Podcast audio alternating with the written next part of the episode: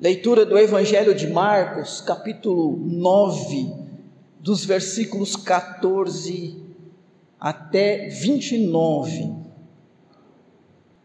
Mensagem da semana passada foi a respeito da nossa luta contra o mal. E nós vimos que o mal traz divisão, confusão e é oportunista. Ou seja, ele é um inimigo muito bem preparado em força e em estratégia. Por isso que nós travamos uma grande luta, uma grande batalha. Essa nossa luta, essa nossa batalha se traduz ou se faz presente em várias áreas da vida. Nas várias ou nos, nos, nas diversas instâncias da natureza humana. A mente, o pensamento, quantas vezes o pensamento não luta contra o mal? Coração, né? Coração, sentimento.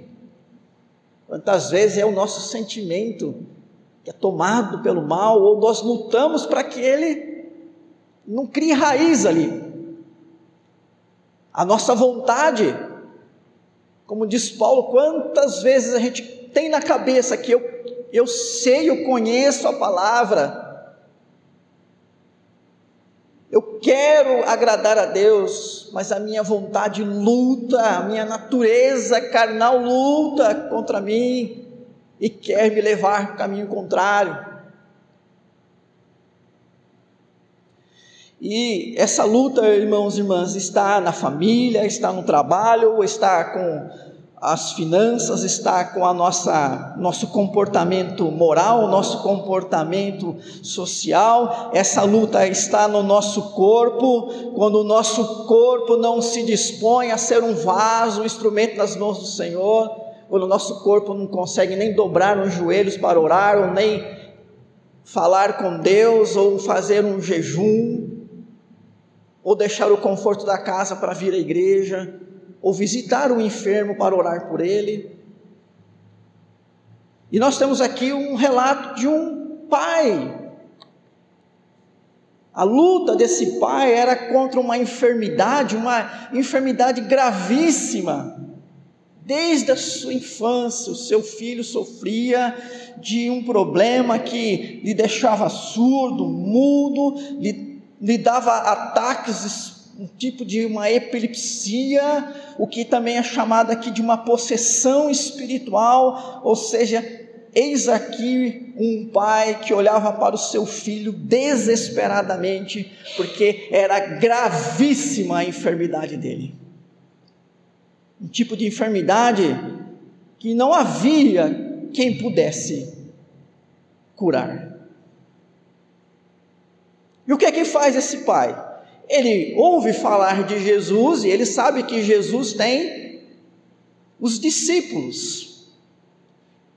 Que Jesus está fazendo discípulos e que havia um núcleo, né? Um grupo muito próximo a Jesus, que estava aprendendo com Jesus, que já estava cooperando com Jesus na realização da obra de Cristo aqui neste mundo, não como agentes diretos, mas como aqueles que estavam aprendendo, porque, como disse Jesus, né, quem crer em mim fará as obras que eu faço e maiores ainda, porque eu vou para o Pai. Então o que, que eles fazem? Vão, deixa eu levar meu filho para Jesus, mas Jesus não está. O texto começa dizendo que Jesus está descendo lá do monte ele foi lá e nós temos ali um relato da transfiguração, que não é alvo do nosso nossa palavra hoje. Jesus está lá, mas então vamos levar para os discípulos, não é isso? Eles estão com Jesus, eles estão aprendendo com Jesus. O jeito que Jesus faz, eles também vão fazer. E o texto vai dizer então aí nos primeiros versículos, irmãos, irmãs, né, de 14 a, até mais ou menos o 19 ali, que os discípulos não puderam ser instrumentos da operação do poder de Deus para libertar aquela criança, aquele jovem, aquele filho. E aí, quando Jesus chega, né, o pai vai desesperado para Jesus: Poxa, eu trouxe aqui meu filho para os seus discípulos, não puderam, né? não puderam. Jesus, irmãos, irmãs, ele vai fazer, ele vai até dar uma reprimenda, né? Ali no versículo 19: Ó oh, geração incrédula, até quando estarei convosco? E Jesus não está mais fisicamente aqui conosco, ele está presente espiritualmente, não é uma presença simbólica, não é uma uma presença como se fosse uma energia, um pensamento positivo que coletivamente nós pudéssemos ter. Não, a presença de Jesus é real, mas não é corpórea. Na, com essa corpo carnal que nós temos, nessa nossa natureza que nós vivemos. E aí nós já começamos a entender, irmãos, irmãs, que nós temos uma mesma missão que os discípulos tiveram, porque até a igreja, até nós, chegam pessoas que estão lutando contra o mal, e elas esperam que a gente possa contribuir de alguma maneira.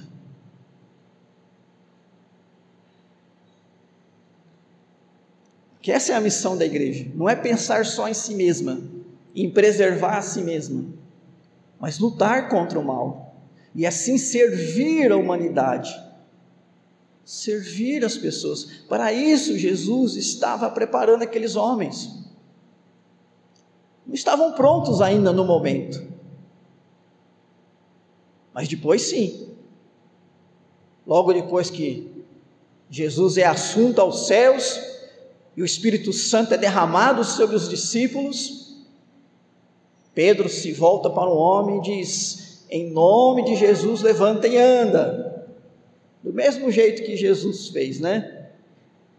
E o Atos dos Apóstolos vai narrar os discípulos fazendo a obra do Senhor no nome de Jesus, mas nesse momento, nesse momento, eles não foram capazes de exercitar a fé. não foram capazes de exercitar a fé. E, irmãos e irmãs, como diz aí o tema né, da nossa mensagem, a importância da instrumentalidade da fé na luta contra o mal. Deus nos agraciou com esse dom, um dom que não é para vanglória, um dom que é para instrumentalidade, um dom que é para ferramenta, é um dom para trabalhar, para lutar.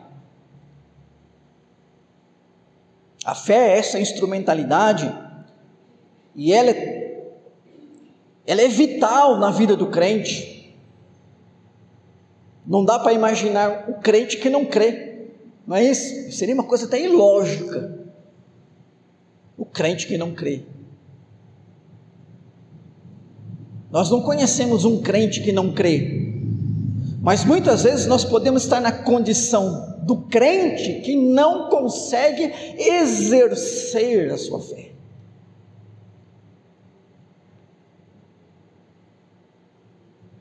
E a fé é vital, como nós lemos lá hoje já na liturgia. Quando Paulo diz, nós não andamos pelo que vemos, mas nós andamos pela fé, ou seja, nós vivemos pela fé, como ele diz também em Romanos, né, capítulo 1, vivemos é de fé em fé.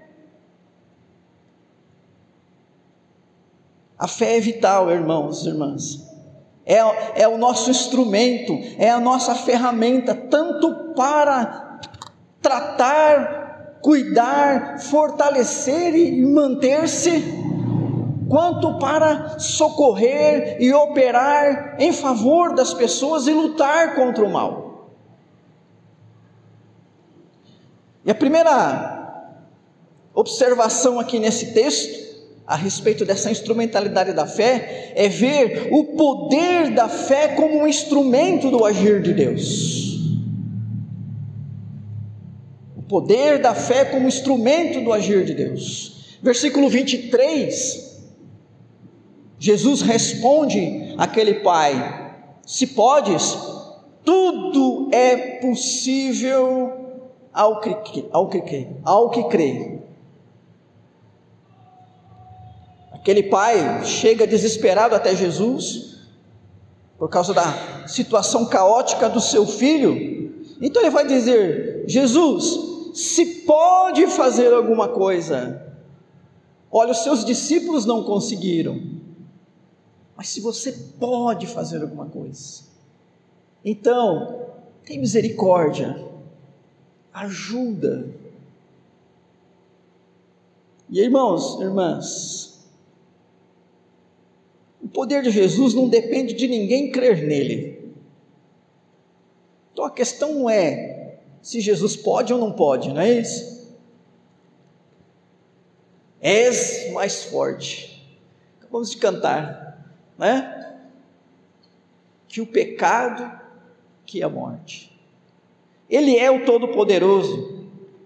Se pode, claro, claro que eu posso. Eu posso, e havendo fé, a fé sendo exercitada, todo o meu poder vai se manifestar e vai agir. Essa é a resposta de Jesus para aquele homem. Que é o ensino de Jesus para nós na nossa luta pessoal contra o mal, interior e exterior. Havendo fé, todo o poder de Jesus se vai, vai se manifestar e vai agir.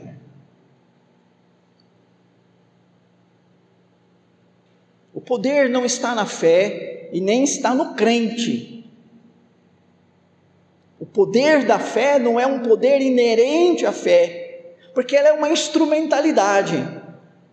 O poder está em Deus, o poder está em Cristo. E havendo fé, então esse poder, ele se manifesta, ele age.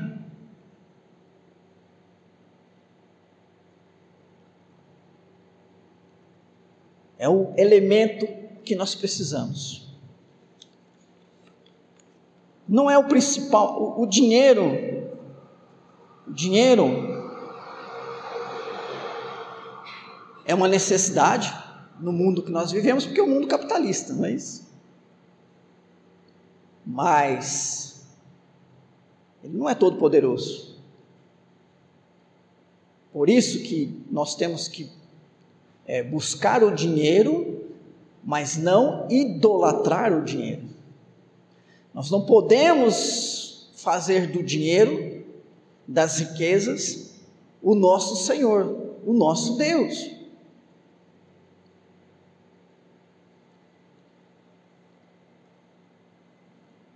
E uma das lutas que o cristão enfrenta hoje é justamente contra essa mentalidade em que coloca o poder, a felicidade, a realização nas mãos do dinheiro. Como eu disse, ele é uma necessidade. E a Bíblia fala que Deus abençoa a vida dos seus filhos. A Bíblia fala de prosperidade. Não da maneira distorcida, né, como ela tem sido ensinada hoje. Mas fala como um efeito como uma recompensa, como um fruto que você colhe de uma boa semente que você plantou, a semente da obediência, do temor a Deus.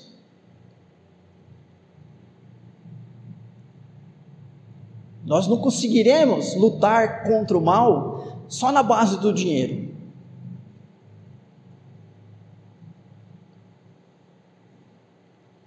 Na história da igreja houve momentos que ela foi riquíssima. Que ela foi mais rica do que países, do que nações, do que reinados.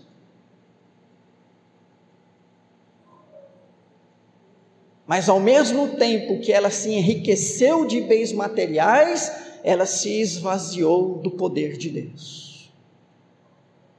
Essa frase, inclusive, foi dita por homens piedosos, teólogos, pensadores da própria igreja na Idade Média. Quanto mais a igreja se enriqueceu, mais ela se enfraqueceu no poder, no agir de Deus na vida do povo. É a fé, irmãos e irmãs. O desafio que nós temos é de encher esses bancos não no sentido de aglomeração, de inchaço, mas de pessoas que estavam presas ao mal, algum mal, e que estão frequentando a casa do Senhor, porque a luta contra o mal foi vencida. Foram libertas, foram curadas, foram restauradas, foram reintegradas. E o que nós precisamos, irmãos e irmãs, como igreja, é fé exercitar a fé. É o que aquele homem precisava. Meu filho, poder não é problema, porque tudo é possível ao que crê. Então, tenha fé. E aí, irmãos e irmãs, nós entramos na segunda lição desse texto. Porque aquele homem disse: Eu creio, eu creio, eu tenho fé. Versículo 24. Eu tenho fé, eu creio. Olha lá o 24. Eu creio. Eu tenho fé. Mas ele emenda: ajuda-me na minha falta de fé. E aqui, irmãos e irmãs, nós vemos como Deus é misericordioso, porque esse texto está nos ensinando que para a prática da fé, esta fé que já está aqui no nosso coração, nós podemos contar com a ajuda divina. Aquele homem, ele se vira para Jesus, ele diz algo assim: Olha, Jesus, eu creio, eu sim, eu, eu entendo que tudo é possível pela fé, eu tenho esse entendimento. Eu não duvido disso, não duvido do teu poder, não duvido que pela fé tudo é possível. Eu creio nisso, mas eu não consigo colocar essa fé em prática. Eu não consigo exercer isso agora diante do quadro tão doentio que está o meu filho. Eu sei que é possível, mas eu sozinho não consigo. Eu não consigo colocar isso em prática. É a situação, irmãos, irmãs, de ter fé, mas em determinadas situações não encontrar como usá-la, não achar o poder para usar esta fé ou para exercê-la. É isso que esse pai busca de Jesus.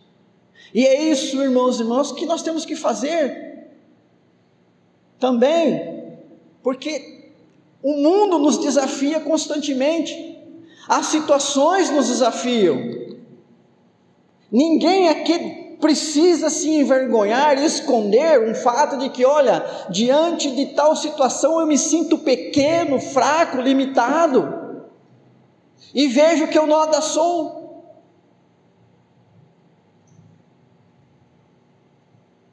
Mas se por um lado reconhecemos, irmãos e irmãs, que em nós não há nada capaz de enfrentar e vencer determinada situação, por outro lado, é o momento de entender que sim, o mesmo Deus que vai agir sobre a situação estará agindo também sobre nós. Dizer eu creio, ajuda na minha falta de fé, é dizer Deus, eu creio, portanto, age em meu favor age em favor do meu pedido, mas age também em favor de mim. E é isso que Deus faz, irmãos e irmãs. Ao mesmo tempo que Deus opera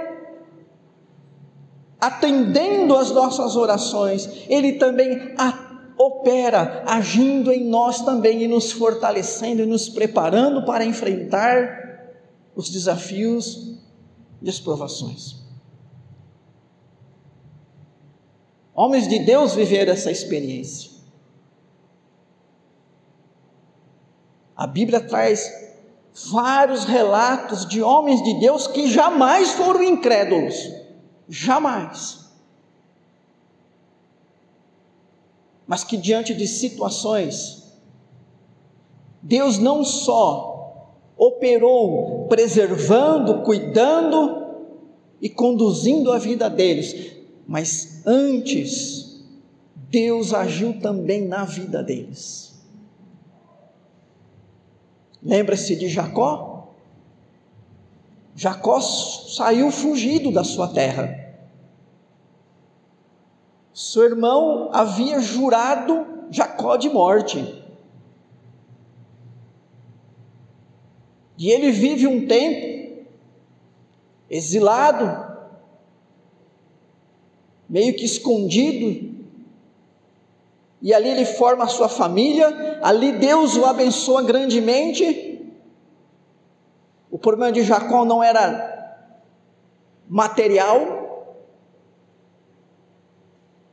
o problema de Jacó não era material, a Bíblia diz que ele se tornou um homem rico, mas algo o incomodava. Ele sabia que ele tinha que olhar o seu irmão nos olhos e dizer: Me perdoa, eu errei, eu quero voltar para casa.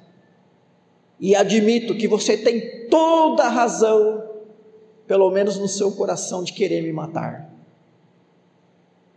e se vingar de mim. Jacó precisava voltar para sua terra. A promessa de Deus tinha que se cumprir.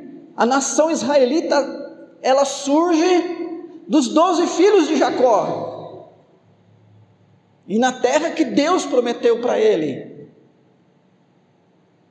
E aí nós vemos, irmãos e irmãs, que antes do seu encontro com seu irmão, Jacó tem uma luta com Deus.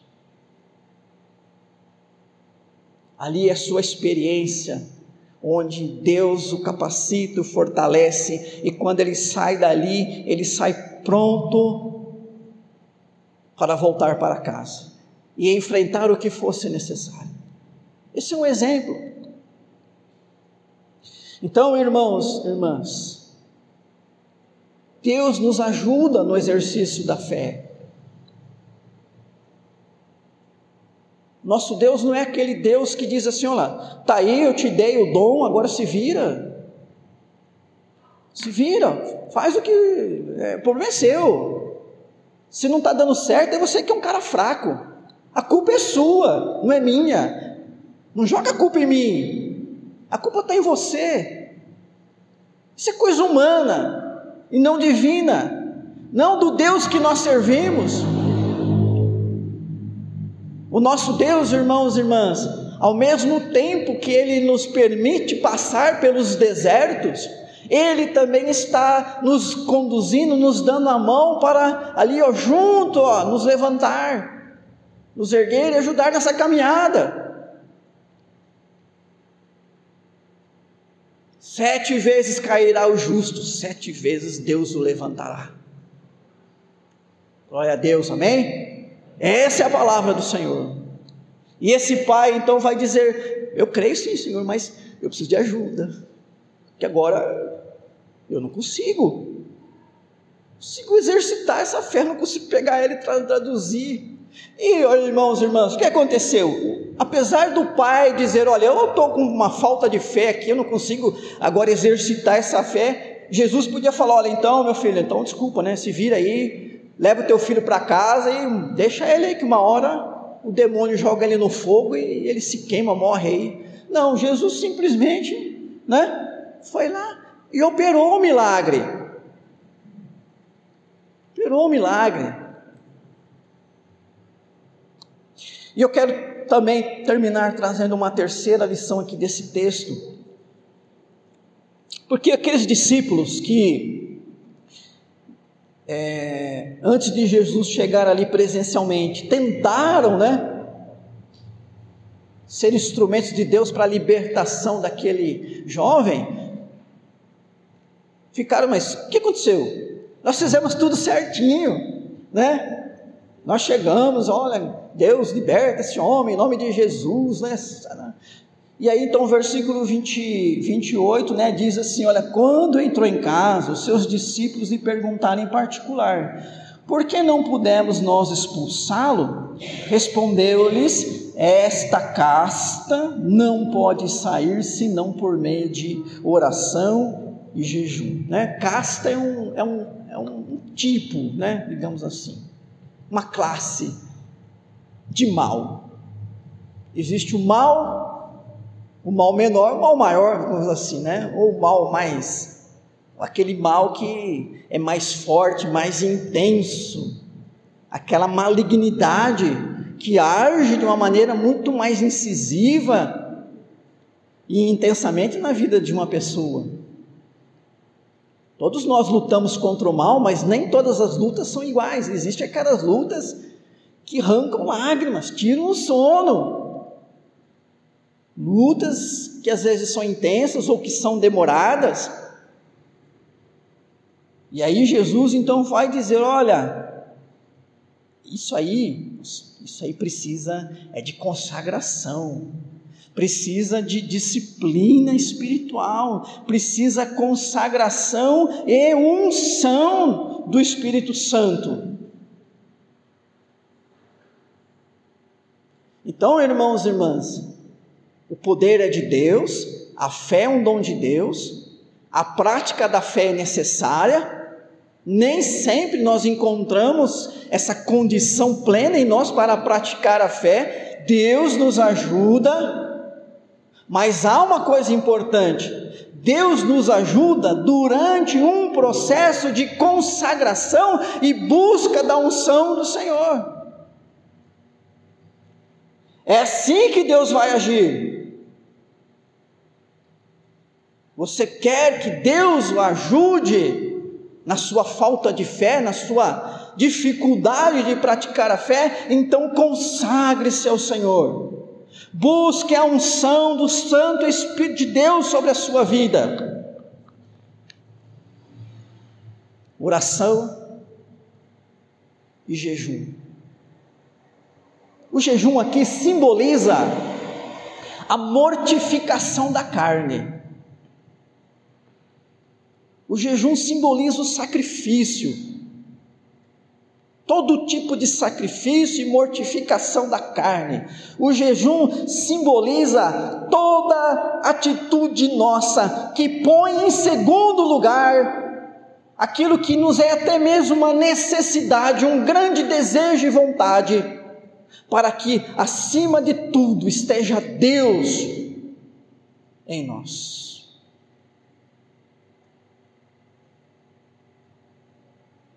O jejum simboliza aqui você colocar o dinheiro em segundo lugar, o seu tempo em segundo lugar, os seus planos em segundo lugar, para estar em primeiro lugar Deus. Dinheiro é uma necessidade, nossos sonhos, nossos planos também, nosso tempo, quem que dizer do nosso tempo? Não é você se desfazer dessas coisas, mas é entender que em certos momentos você tem que sacrificar essas coisas.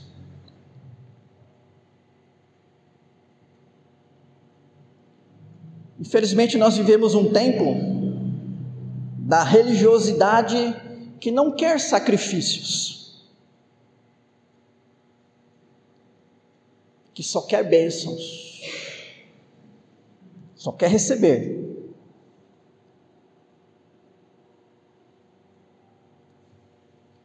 É o ensino de jejum de Jesus. E assim, irmãos, é que nós vamos vencer e lutar contra a fé, contra o mal. Eu quero terminar dando aqui alguns conselhos para que você possa desenvolver a sua fé, a prática da sua fé. Oração e jejum. A oração precisa ter lugar na sua vida.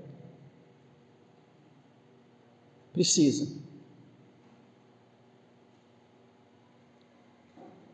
E o jejum também. Nós temos pedido à igreja pelo menos uma vez por mês, tirar um dia, tirar um período. Ai, pastor, como isso é ruim, como isso é chato. É. Mas é uma chatice, irmãos e irmãs, tão boba. Às vezes a gente não consegue passar um pouco de fome, né, para fazer jejum. É, essa semana eu vi um, uma reportagem. 10% da humanidade está passando fome. 10% da humanidade hoje vai dormir com fome. Não é porque estão jejuando, é porque está faltando recurso. 10% da humanidade hoje é em torno de 800 milhões de pessoas. Quatro Brasils, Brasis, quatro Brasis, mais ou menos, vão dormir com fome. Porque falta emprego, porque falta política governamental mais séria, porque é muita corrupção e injustiça. Estou falando do mundo, estou falando do Brasil, mas o Brasil faz parte do mundo. Aqui também tem os nossos 10%. Então, milhões de brasileiros passam fome. Você, querido irmão, irmã, ainda que pobre, não faz parte desses 10 milhões, não é isso? 10%. Pode não ter uma geladeira cheia de coisas caríssimas, pode só ter o básico na armário, na geladeira, que na verdade é o suficiente para te dar saúde para você e sua família. Então veja, às vezes as pessoas passam fome por coisas que não são voluntárias. Você já passou fome quando, lá no seu serviço, você não teve tempo para almoçar? Ah, acho que sim, né? Ou quando seu filho ficou doente, você ficou ali em cima dele, correndo no médico, e não teve tempo para parar para comer? Zé. Ore e jejue. Também vou dizer para vocês: exercite diariamente a fé com coisas pequenas. Coisas pequenas. Aprenda. É assim que a gente cresce. É assim que a gente cresce. A pessoa, quando ela vai para uma academia, ela, não, vou lá, vou erguer 100 quilos, né? Chega lá, o instrutor dá um, dois quilinhos para ela erguer assim, né? Ah, tem até vergonha de fazer isso, mas é assim que começa. Depois vai aumentando. Exercite diariamente a fé com coisas pequenas. Segundo, liberte-se da falsa sensação de segurança infalível que certas coisas oferecem. Não há nada neste mundo que possa ser considerado infalível. Liberte-se dessa ideia. Terceiro, fé e imediatismo não são elos da mesma corrente. Então, aprenda a ser paciente, aprenda a saber esperar no, na resposta do Senhor. Corte os pensamentos derrotistas. Nós andamos por fé. Olha para frente, creia, Faça como José. José, enquanto esteve preso, Ele não ficou olhando para o umbigo, o umbigo dele se lamentando: ah, estou aqui preso, vou morrer aqui, eu que sou tão jovem e bonito. Meu pai é tão rico e eu que. José é um cara que olhou para frente, ele sempre creu, ele nunca duvidou. Mas ele esperou alguns anos para isso, não é isso? Isso aí, olha para frente. Muitas vezes é assim que o diabo age na nossa cabeça, colocando pensamentos, sabe? Quando você se parar tendo esse tipo de pensamento, corta isso em nome de Jesus. Vai cantar um louvor, um desses que nós cantamos hoje aqui, qualquer um desses quatro aqui vai mudar a sua vida. E por fim, quando você ouvir várias vozes contrárias, confusas, selecione somente aquela que procede da palavra de Deus. Se você obedecer às Escrituras, o mal não vai conseguir vencê-lo de jeito nenhum.